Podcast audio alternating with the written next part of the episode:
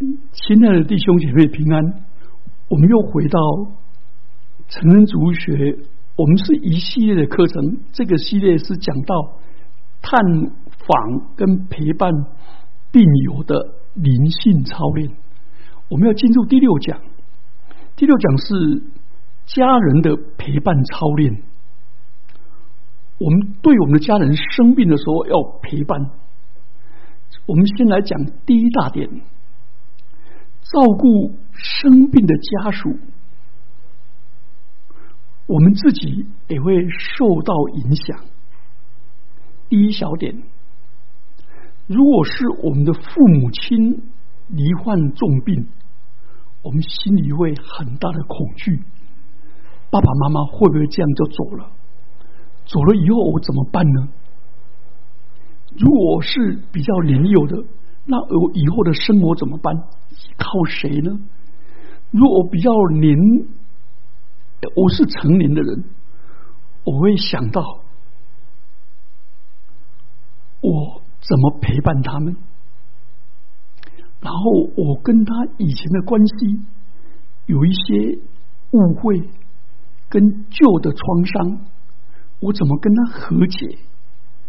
怎么跟他道别、道安、道谢？跟道别、道安、道谢，好，这些怎么做呢？好，第二个，第二小点，如果是我的兄弟姐妹呢，他跟我同年龄，再差不了多少，所以我会恐慌，他的病可能也会发作在我身上。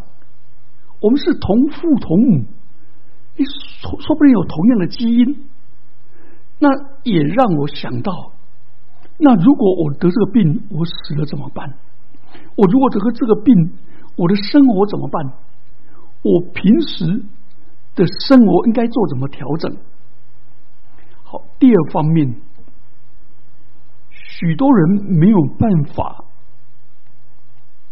陪伴自己的亲人跟家属，不是不愿意。而是不是不肯，不是不能，而是心里有许多事情没有办法突破。好，第一小点，我们通常面对我们的兄弟姐妹生病的时候，我们会有一种压力，感到不安，我们不知道该说些什么。有些人平时感情就。很疏离啊，生病了，平时就没有话讲。生病了，我们感到很更大的压力，不知道怎么安慰，不知道怎么陪伴。其实，探望自己的亲人，不是要去说一堆话来教训他、安慰他、扶持他。反而，我们是要去聆听，让他说出自己的病，说出自己的恐惧，说出自己的希望。如果我们愿意聆听，我们平时的疏离，这时候可以更亲密，更亲密。啊，也让他谈到自己的生命，还有他的困难，跟他冲突。这样的话。我们就不需要去诊断他的病，而我们反而尊重他，说出自己。好，第二方，第二小方面，第二小点，我们陪伴的心理上的突破。第二小点就是，我们怎么处理我们自己的情绪？因为家人生病，我们会感到震惊，他怎么会得这种病？我们会焦虑。我们也会失望，会灰心，会愤怒，甚至会沮丧。尤其我们在陪家人等候报告的时候，我们会焦虑。我们陪家人发现那报告结果不理想，或者经过一个疗程不理想，我们会感到失落。当我们的家人失能，不能照顾自己，那变成要连累我们的时候。啊，他又他一方面连累我们，一方面又要把我们赶走，他觉得他亏我们。这时候我们更难受。当病人的病痛转到更严重、面临死亡的时候，我们更加不知所措。所以，这是情绪的第一个小点。第二个小点，我们要如何自己如何去处理好自己的情绪呢？如果不处理好，病人在焦虑了，我的焦虑更大。病人传给我，我又焦虑，就又传给他，被我们乒乓传染。保罗在教导罗马书的信徒说：“因我们的信心，就彼此得安慰。”结果对方没有得安慰，反而得得焦虑，而且得了更大的焦虑。耶稣是要人得生命，并且得更丰盛。所以怎么做呢？第一，我们把生命交给上帝，把病痛交给医生，把照护交给专业，把保健交给病人自己。我们呢，陪伴交给家人。所以，上帝的、医生的。专业的这一些，我们都不要揽责，不是自己的责任，不要去负责。但是我们也不要卸责，自己应该陪伴、聆听，我们不卸责。哦，这样分清楚了以后，我们还要分辨第二个能掌控的跟不能掌控的。能掌控的，我们就全力以赴嘛，对不对？找医生、找心理师、找社工师，能够能够找的是我们尽人力，但是不能强人所难，不能掌控的交托上帝，交托上帝以后，我们就随缘自在。如果他病情转转痛苦，我们也要节哀顺变。第三个，当我的情绪绷紧，我不要害怕。这是自然的，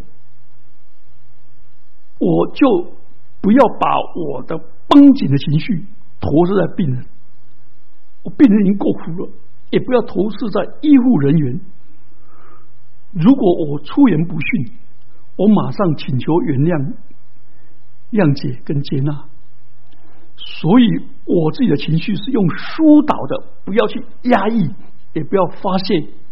最好的疏导方法是抽离现场。深呼吸，喝口水，重新来。好，自己的情绪如果一上来了，不要负向情绪，要讲我信息，我感到很难过，我感到很担忧，然后接着马上讲我要怎么处理，而不要讲你信息，骂人都是你这个人生病了，连累我们，都是医生不负责任，不要讲了你，讲我。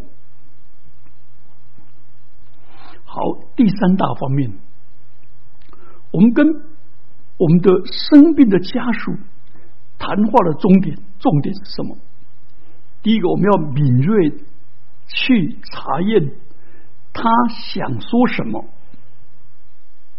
就引导他说什么；他不想说什么，就不建议、不勉强、不逼问他说什么。这是一个基本的尊重。然后他在说什么的时候，不要去插嘴，不要去反驳，不要去解释他的病，就仔仔细的聆听。这样的聆听的时候，我们就会更清楚他现在的情形。这就是陪伴的真意。第二个，我们千万不要说教，不要建议。而是应当聆听他现在的感受，他过得如何，他有什么期望，他有什么痛苦？也许有时有时候，病人正处在焦虑期，他们很苦闷、很叛逆，他没办法接受自己的病，怪东怪西。好，我们就聆听。我要告诉大家一个秘密。病人的情绪其实是像青春期的孩子，是漂浮的，一下变来变去的。所以不需要因为他的情绪而恐惧。有时候他跟他的病和好了，他能够接纳他的病。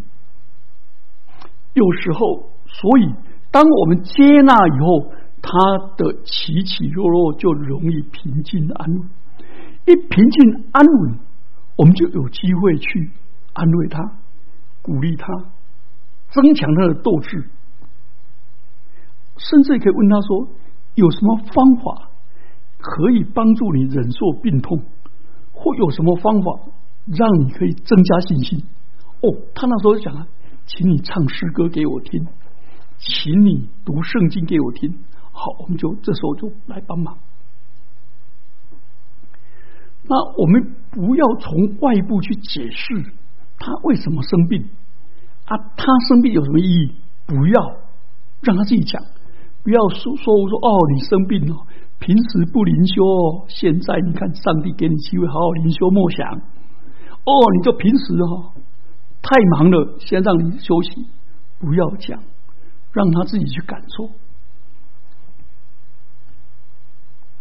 好，第四大点，我们家人如何对我们生病的家属做灵性关顾呢？首先，我们要认识我们探访我们生病的家人，我们通常都把他当做说没有办法写教是他的儿子。是他女儿没有办法写教，我是他兄弟，他的姐妹。这种出于无奈，实在是不好。我们基督徒有一个观念，耶稣说：当我们坐在弱小的人、弱势人身上，尤其坐在那生病的人身上，就是坐在主耶稣的身上。所以，我们自己应当抱着一个，我是去。会晤基督，去遇见基督，是参与基督的圣功。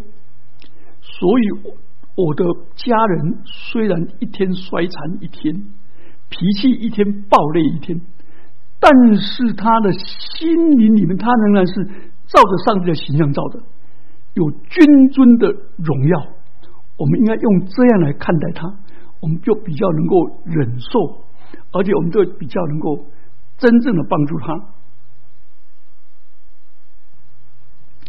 另另一个照顾家人哦，尤其照顾失智的、失能的家人来说，是一大挑战。因为他我们好像徒劳无功，探访他多次，他不认得我们，不信任我们，甚至有的会对我们批评攻击。这时候我们要怎么办？我忠于自己的职守，对上帝负责，但是我也觉察我自己。当我对他的攻击性受不了的时候，我就跟他讲说：“好，你继续讲，我暂时离开一下。”他说：“离开什么？我还没有讲完，不行，你撑不住，你赶快离开，免得你这时候火爆起来。”就这个跟病人的家属打成一团，成或者骂成一团，什么成何体统？我就抽离，深呼吸，喝口水，祷告。当我觉得自己也忍无可忍，气得要命，也想攻击家属的，我我的家人的病人的时候，我自己也抽离。这样的话，把自己照顾好。很多人都觉得照顾家人没戏打的这回戏，要死大家一起死。所以我看到好多人照顾中风的家属，结果自己中风的人自己竟然比中风人先倒下去，有人就撑不住就先死了，或者家人死了没多久他也 burn out 也崩溃了就死了。好，最后一个，最后一点，我们来谈我们如何面对我们的病人家属，我们我们的家人的生病，他的情绪，我们要了解他的情绪是多方面、多元的、多变化的，而且瞬间变化的。他一下子就震惊，嗯医生搞错了啦！一下子愤怒，哼，怪医生、怪家人、怪上帝、怪自己，甚至讨价还价。我的孩子还小了，让我养大了，我怎么怎么怎么样？或者沮丧、情绪低落、食欲不振、睡眠、失眠，有的是无奈的接受，他绝望、忧郁、愧疚，有的是莫名的恐惧，恐惧死亡，恐惧无法。无法疏解疼痛，恐惧死后的世界，恐惧跟家人分离，还有人很多的牵挂。所以我们刚才有讲的是，应该是四个道。第一个是道别，告诉他死了以后天上还有另外世界。第二个道谢，他曾经跟我们在我们身上的恩典。另外一个是道。安，他挂虑的事情，我们请他安心，我们会协助他。他关心他的儿女，关心他的什么，帮助他。另外一个是道歉，两个之间有问题，就坦诚的说出来，然后彼此和解。这个这一方面，好，那我们最后来谈，我们怎么面对我们病人家属的情绪呢？第一个，不批评，不建议。不攻击，譬如说啊，你不不要生气的啊，你是男人呢，你你到底有没有种啊？你不能哭，你不应该怎么样，都不要讲这一类的话。第二小点，尽可能的接纳并体会病友的感受跟处境。如果他说：“哎呀，我上厕所都要麻烦人，好烦呐！”你不要说：“嗯，你就是这么烦。”不要。要讲说没关系，有我在，我陪你，这样就好了。第三个，随时观察病友想知道的情况程度，跟不想知道的程度，不要去逼问啊。他讲，他想让我们知道，我们就听。第四个，鼓励我们的病中的家属多表达感受，我们就一。就专心聆听，不要划手机，不要看报纸，不要眼睛乱飘，顾左右而言他。第五，这个很重要，向我们病中的家属一再的保证，无论他做什么，我们都会支持他、接纳他，而且陪伴他，对他不离不弃。第六个，我们与医疗团队合作。讨论转介给专业的辅导人员、社工师、心理师、精神科医师。第七个，对基督来说很重要。我们心中默默的祷告陪伴，尤其在那没有应许的黑暗、无限漫长的时刻里，他会孤单，半夜醒来会恐惧。那如果我们坐在他的身边，默默的祷告，让上帝的灵来医治他。让上帝的荣耀向他显现，我们一起低头祷告。主，我们感谢你给我们机会和恩典，让我们学习怎么样陪伴我们的家人。奉主耶稣的名祈祷，阿门。